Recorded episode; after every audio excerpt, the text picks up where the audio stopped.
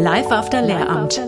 Und es ist so traurig, dass man in der Blüte seines Lebens steht und eigentlich schon mit 30 die Jahre bis zur Pension runterzählt. Das kann es doch echt nicht sein. Denn es gibt natürlich viele, viele Möglichkeiten außerhalb des Lehrberufes, wie du auch noch für Altersvorsorge sorgen kannst. Entweder im Rahmen der gesetzlichen Rente oder und eigentlich sogar alternativlos im Rahmen von zusätzlicher privater Altersvorsorge. Live After Lehramt. Der Schulfrei-Podcast über Hürden im Beruf, berufliche Neuorientierung und Existenzgründung für Lehrerinnen und Lehrer. Dein wöchentlicher Befreiungsschlag aus der beruflichen Unzufriedenheit.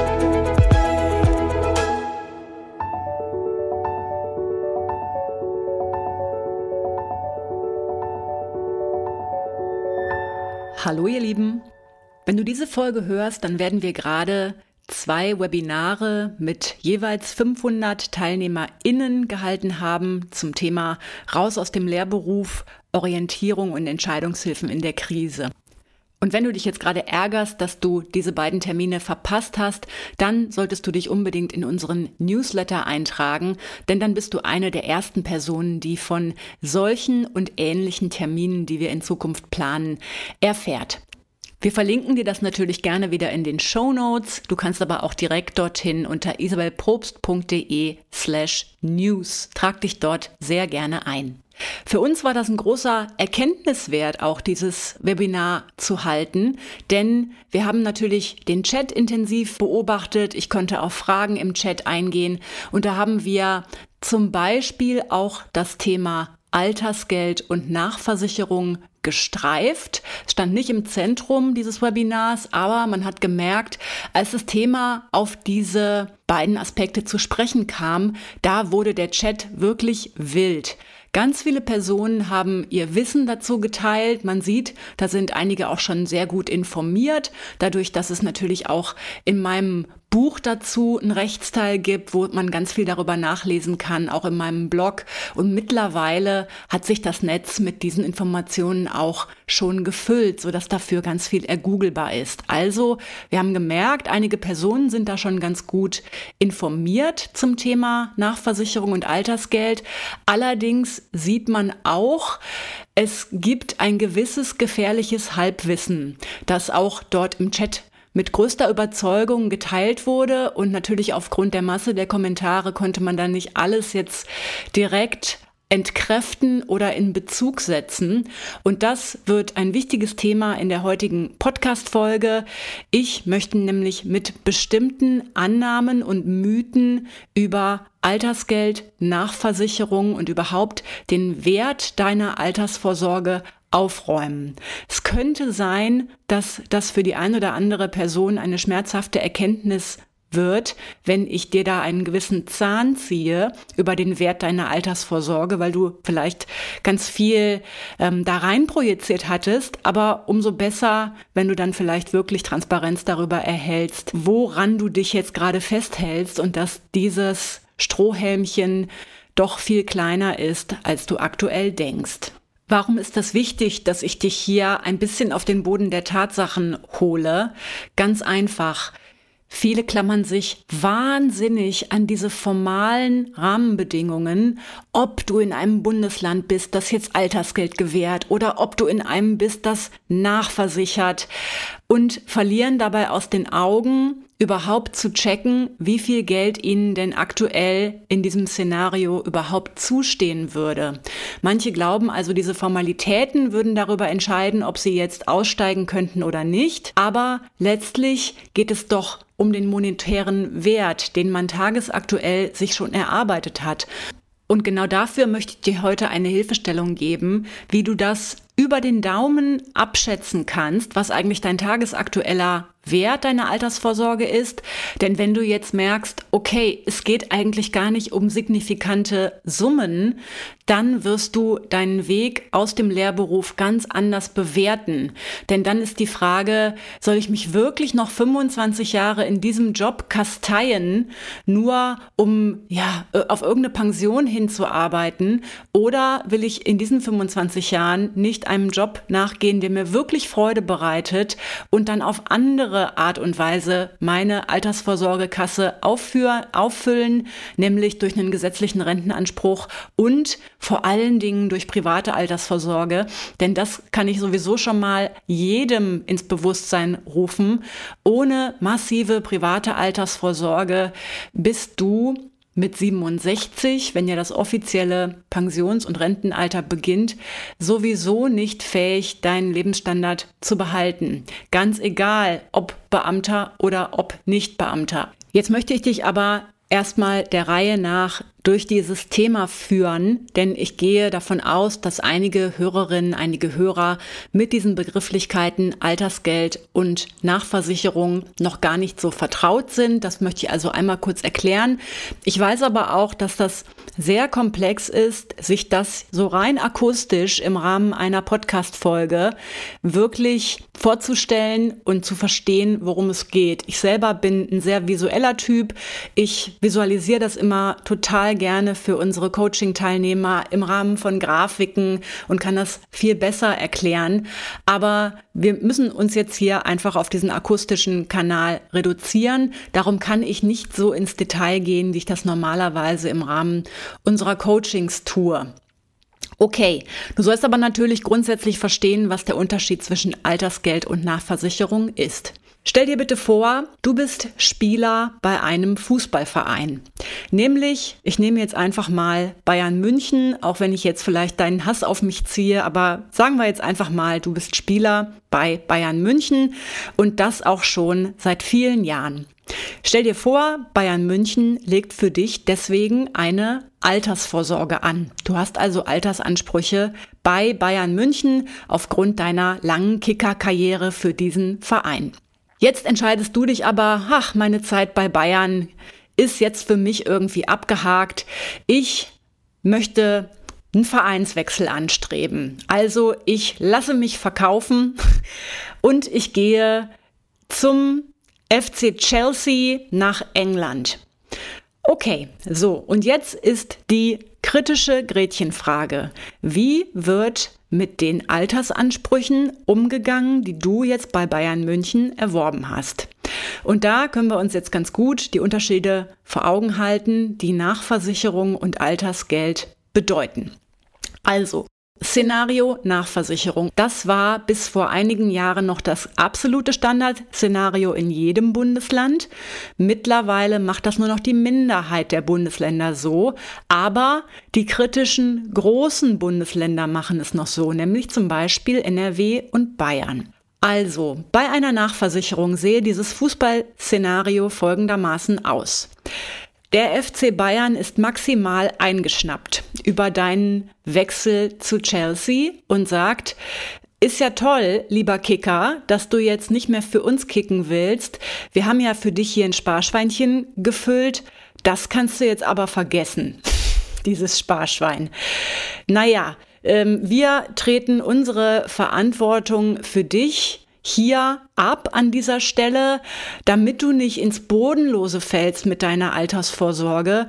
Wende dich doch bitte nicht mehr an uns, sondern an die deutsche Rentenversicherung. Den musst du einfach nur durchgeben, was du bisher so an Jahresbruttogehältern unterm Strich verdient hast und die rechnen dir dann da deine Rente für aus. So, du siehst also, dein Altersanspruch beim FC Bayern ist zu 100 Prozent erloschen. Du kannst nicht mehr zum FC Bayern gehen zukünftig und die Hand aufhalten und sagen, äh, hallo, liebe Führungsriege, ich habe doch hier mal 15 Jahre für euch gekickt. Wie sieht denn das jetzt aus? Ich bin jetzt 67. Dieser Anspruch ist erloschen. Stattdessen gibt es aber ein Auffangnetz, nämlich du fällst jetzt durch verschiedenste rechtliche Raster, du fällst ins ja, basale Auffangnetz der deutschen Rentenversicherung, die dir als Äquivalent zu deinen Zeiten beim FC Bayern jetzt eine Rente errechnet. Das ist natürlich jetzt an der Stelle hinkend, dieses Beispiel, weil es ja meistens um Fußballmillionäre geht. Klar, bei uns geht es jetzt leider nicht um Fußballmillionen. Ne? Aber Fazit, die deutsche Rentenversicherung wäre jetzt dein Ansprechpartner für diese Zeit, die du dort gekickt hast, um dir da eine Rente zu errechnen. Es wird also Äpfel zu Birnen. Äpfel, das wäre dein Altersanspruch beim FC Bayern gewesen. Birnen, das ist jetzt dein Rentenanspruch. Okay, das wäre das Szenario Nachversicherung. Und man sieht, oha, das ist schmerzhaft, denn bei dieser Umrechnung Äpfel zu Birnen, da passieren herbe Verluste. Nachversicherung ist also immer das kostspieligere Szenario für dich. Also du stehst schlichtweg schlechter da. In Bundesländern, die mittlerweile das Altersgeld eingeführt haben, wird das grundsätzlich anders gehandhabt. Wir kommen jetzt zurück zum Fußballerbeispiel. Was würde der FC Bayern dann tun? Also, du hast gewechselt zum FC Chelsea und Bayern würde sagen, na gut, lieber Spieler, du hast uns treue Dienste geleistet. Du hast unseren Verein in verschiedene Champions League Finale gekickt. Das ist super. Deswegen wollen wir dir weiterhin die Treue behalten und das, was du bisher bei uns an Altersvorsorge aufgebaut hast, das wollen wir dir einfrieren. Das liegt also hier in dem Sparschweinchen, das wir für dich gefüttert haben. Und wenn du mal alt bist, komm wieder auf uns zurück. Wir wollen es dir belohnen. Sozusagen, ja. Also du siehst, deine Altersansprüche, die bleiben noch beim FC Bayern liegen. Du kannst natürlich zukünftig weitere Altersansprüche aufbauen, nämlich beim FC Chelsea oder wohin sonst du überall noch hinwechseln willst. Aber für die Zeit bei Bayern hast du einen Teilanspruch bei Bayern. Da gibt es jetzt nochmal Unterschiede bei den Bundesländern, ob die diese Summe jetzt zu 100 Prozent einfrieren oder ob sie einen 15-prozentigen Abstrich machen oder so. Aber grundsätzlich ist deine Bezugsquelle immer noch der FC Bayern. Und du hast sicherlich jetzt auch schon verstanden, dass der FC Bayern jetzt symbolisch ist für dein Land, für deine Landesregierung, für dein Landesamt für Finanzen. Beim Altersgeld bleibt dein Anspruch also beim Landesamt für Finanzen Besoldung liegen bei deinem Dienstherren, deinem Bundesland und wechselt nicht den Geldgeber. Du wechselst also nicht zur deutschen Rentenversicherung mit deinem Anspruch für diese Zeit. Naturgemäß sind durch das Altersgeld natürlich die Verluste auch nicht so hoch, denn Äpfel werden hier nicht in Birnen umgerechnet, sondern es bleiben Äpfel. Aber wie groß dieser Apfel ist, das orientiert sich natürlich an deiner Zugehörigkeitszeit zum Verein, beziehungsweise an deinen Dienstjahren und ob du diese Dienstjahre in Vollzeit in dein Sparschweinchen eingezahlt hast oder in Teilzeit. Denn entsprechend deutlich geringer ist dann natürlich auch der Füllstand deines kleinen Altersvorsorgesparschweinchens bei deinem Bundesland. Und genau da wollen wir heute drauf gucken. Welche Bundesländer sind das denn jetzt, die mittlerweile schon Altersgeld gewähren? So, und jetzt kann ich ja nur vom Tagesstand ausgehen. Wir haben jetzt November, Dezember, also Ende 2022. Die Bundesländer, die jetzt tagesaktuell Altersgeld gewähren, sind Baden-Württemberg, Hessen, Niedersachsen, Sachsen, Hamburg, Bremen, Schleswig-Holstein, Mecklenburg-Vorpommern und Thüringen. Wichtig dabei ist, einen Altersgeldanspruch erwirbst du überhaupt erst nach fünf Jahren auf Planstelle. Das Referendariat ist da also nicht mit eingerechnet, sondern ab Planstelle. Manchen Bundesländern ist es auch egal, ob du diese fünf Jahre in Voll- oder in Teilzeit erledigt hast. Da würde eine Teilzeitstelle jetzt diese Periode von fünf Jahren nicht verlängern, sondern nach fünf Jahren auf Planstelle hast du diesen Anspruch erworben. Andere Bundesländer sagen, wenn du fünf Jahre im Dienst bist, aber die größte Zeit davon in Teilzeit, dann hast du jetzt noch keinen Altersgeldanspruch erworben. Du musst also eine längere Sockelzeit geleistet haben, um dann diesen Anspruch überhaupt zu erwerben. Wenn du jetzt also eine junge Lehrkraft bist und du hast noch gar nicht fünf Jahre auf Planstelle gearbeitet, dann kannst du das Altersgeld sowieso schon mal für dich ausklammern. Du würdest bei Kündigung ohnehin nachversichert. Wenn du jetzt viereinhalb Jahre im Dienst warst und das fünfte Jahr noch voll machen willst, um Altersgeldanspruch zu erwerben, okay, macht Sinn. Aber du musst dir vor Augen halten, um welche Größenordnungen geht es denn da. Ich kann nämlich schon mal vorwegnehmen, dass nach fünf Jahren Planstelle in Vollzeit, wenn du dann kündigst, dann wäre dein Rentenanspruch in etwa 250 Euro hoch oder dein Altersgeldanspruch in etwa 500 Euro hoch. Und es geht um 500 Euro, die du aber dann bekommst, wenn du 67 bist. Jetzt kannst du dir selber ausrechnen, ob es dir das wert ist, extra länger im Dienst zu bleiben, um überhaupt einen Altersgeldanspruch zu erwerben für eine monetäre Differenz von etwa 250 Euro, die durch die Inflation im Alter vielleicht noch eine Kaufkraft hat von 50 Euro. Denn das ist es letztlich, worüber wir sprechen bei Junglehrkräften. Ich werde immer wieder gefragt, oh, jetzt habe ich noch keinen Altersgeldanspruch, jetzt muss ich ja noch drei Jahre im Dienst bleiben, damit ich gut für mein Alter vorgesorgt habe mit diesem Altersgeld.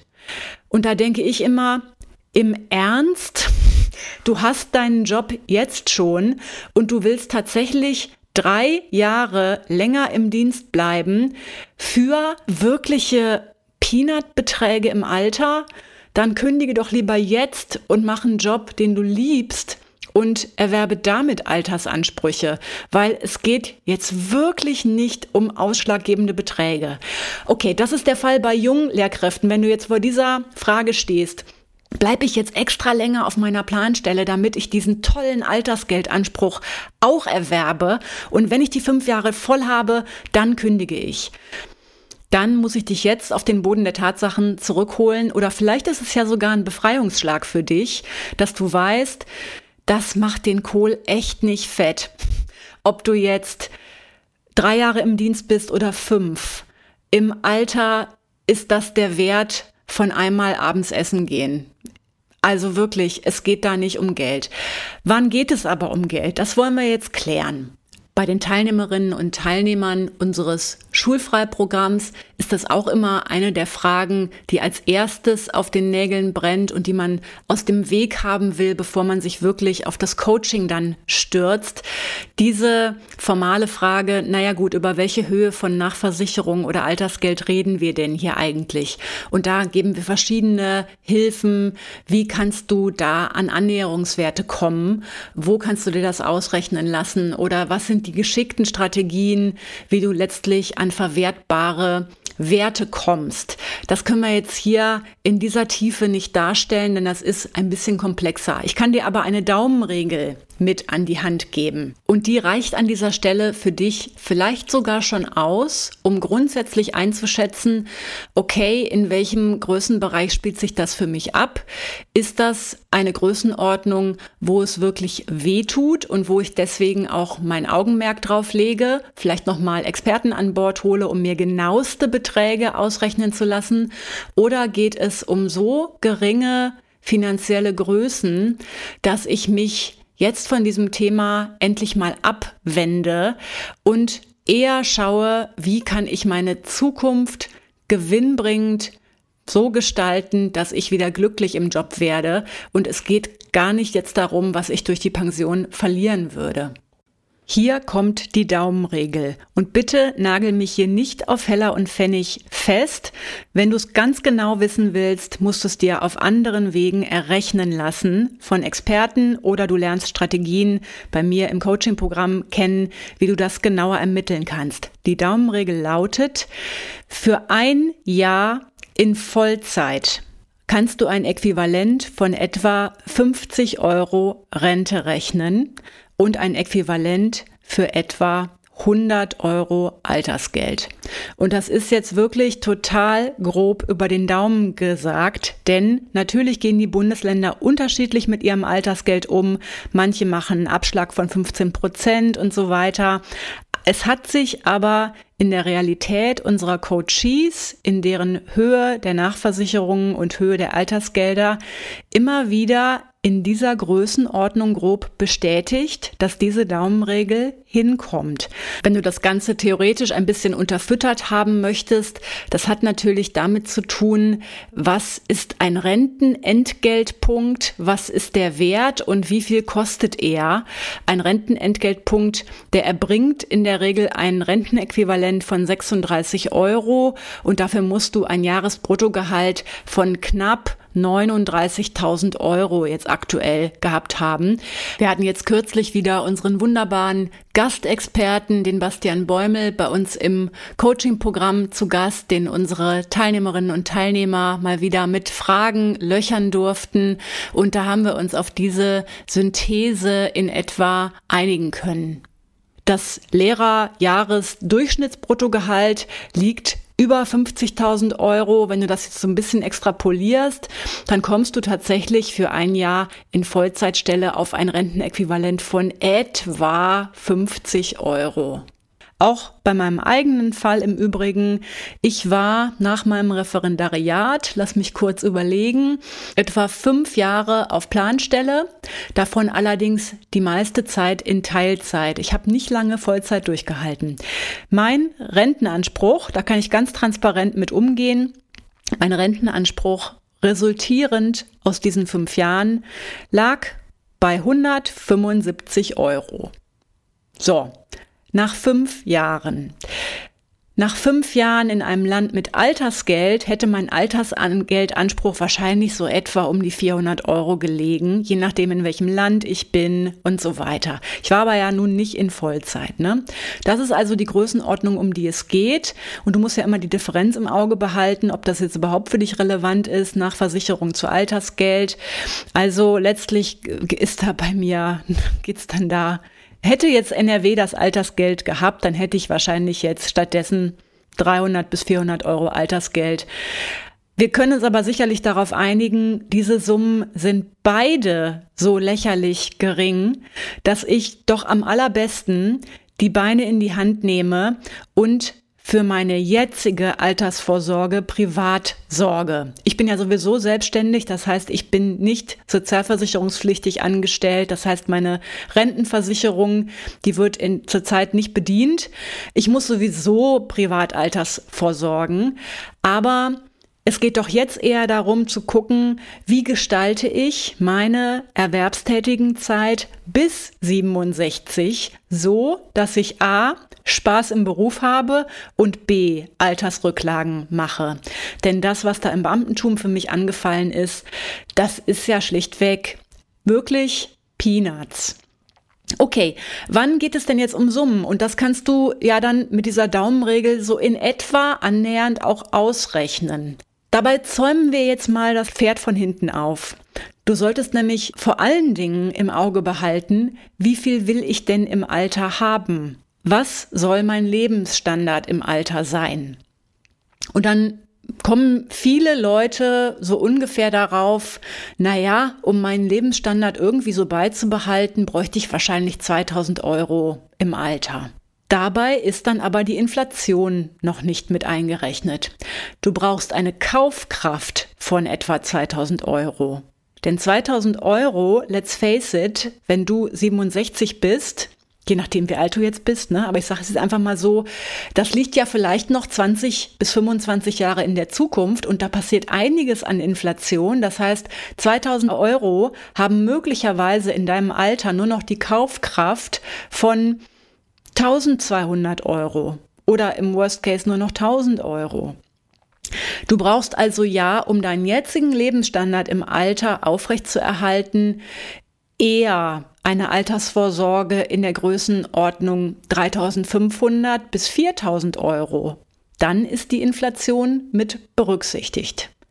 So, und dann ist ja das Zauberwort Rentenlücke, Vorsorgelücke. Wie viel liegt denn zwischen dem, was du jetzt schon hättest, nämlich in Form von Rente oder von Altersgeld und dem, was du zukünftig haben möchtest. Und das ist das Wort Rentenlücke. Ne? Dann hast du vielleicht die Erkenntnis, oh, hä? dazwischen liegen ja in etwa 3000 Euro oder dazwischen liegen 2000 Euro oder so. Ne? Und dann musst du dir Gedanken machen, wie fülle ich diese Rentenlücke auf? Und die Nachricht heutzutage kann eigentlich nur sein, indem du massiv privat Altersvorsorge betreibst, ne? Denn auch wenn du jetzt den Beruf wechselst, dich irgendwo anstellen lässt, dann wirst du zwar gesetzlichen Rentenanspruch aufbauen, aber ja, gesetzliche Renten sind dann im Verhältnis doch immer noch sehr gering. Wir alle werden massiv private Altersvorsorge betreiben müssen, um im Alter diese Art von Lebensstandard einigermaßen beibehalten zu können. Und jetzt machen wir mal ein kleines Exempel. Angenommen, wir haben hier eine Lehrkraft, die heißt vielleicht Martina. Martina war 15 Jahre auf Planstelle oder das ist sie aktuell und Martina lebt in einem Bundesland ohne Altersgeld. Sie hat, ich sag mal, von diesen zwölf Jahren die Hälfte in Vollzeit gearbeitet, die andere Hälfte in Teilzeit, nämlich in einem 50-Prozent-Deputat. Sagen wir jetzt einfach mal so, ne? Jetzt könntest du dir ausrechnen, aha, okay, dann hat Martina ja sechs Jahre in Vollzeit gearbeitet, das kommt in etwa 300 Euro Rente gleich. Und dann hat sie nochmal sechs Jahre auf der Hälfte gearbeitet, das käme dann in etwa 150 Euro gleich. Also hätte Martina jetzt nach zwölf Jahren vielleicht einen Rentenanspruch von circa 450 Euro. Das ist nicht so viel. Ne? Und jetzt ist zum Beispiel eine typische Frage, die an mich herangetragen wird. Ich bin in einem Bundesland, das nur nachversichert. Soll ich jetzt nicht noch ausharren, bis hier vielleicht mal ein Altersgeld eingeführt wird? Also dann, dann, denn dann, dann könnte ich es mir bestimmt leisten, aus diesem Beruf rauszugehen. So, und wenn wir uns jetzt einmal betrachten, Martina hätte jetzt einen Rentenanspruch von 450 Euro. Und sie möchte jetzt abwarten in ihrem Bundesland bis zu einem fiktiven Datum, wenn und ob vielleicht überhaupt Altersgeld eingeführt wird in ihrem Bundesland. Das kann jetzt fünf Jahre dauern, das kann jetzt zehn Jahre dauern. Ja, dann würde sich ihr Anspruch natürlich mehren, wenn sie dann kündigt.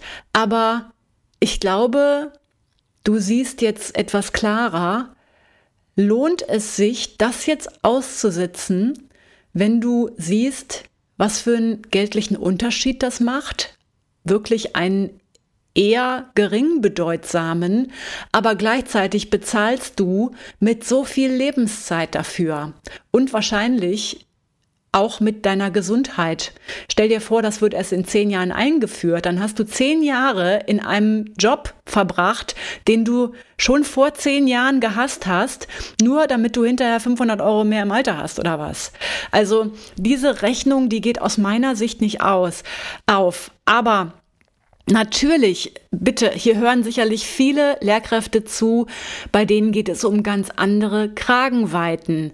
Die haben 15 Jahre, 20 Jahre im Dienst auf Vollzeit, voll durchmalocht und natürlich geht es dann da auch um relevantere Summen. Denn gerade auch wenn du äh, Anfang, Mitte 50 bist, da äh, stehen dir dann zwar noch im Zweifelsfall 10, bis 17 Jahre erwerbstätigen Zeit bevor, aber der berufliche Neuanfang in einer ganz neuen Branche ist natürlich alles andere als leicht. Über 50, manche machen das.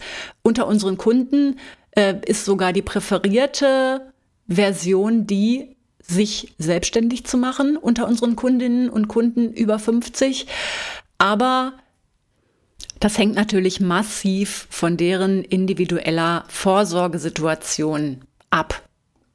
Und manchmal gibt es dann die ernüchternde Erkenntnis, ich kann es mir schlichtweg nicht leisten, aus dem Beamtentum auszusteigen, weil es sich so negativ auf meine Altersvorsorge auswirken würde. Und das ist meistens leider heutzutage immer noch der Fall bei weiblichen Lehrkräften, die durch Mutterschaft Erziehungszeiten hatten, in Teilzeit gegangen sind und deswegen natürlich auch ihr Pensionssparschweinchen nicht so reichhaltig bespart haben wie andere Personen, die in größerem Umfang Dienstzeiten aufbauen konnten.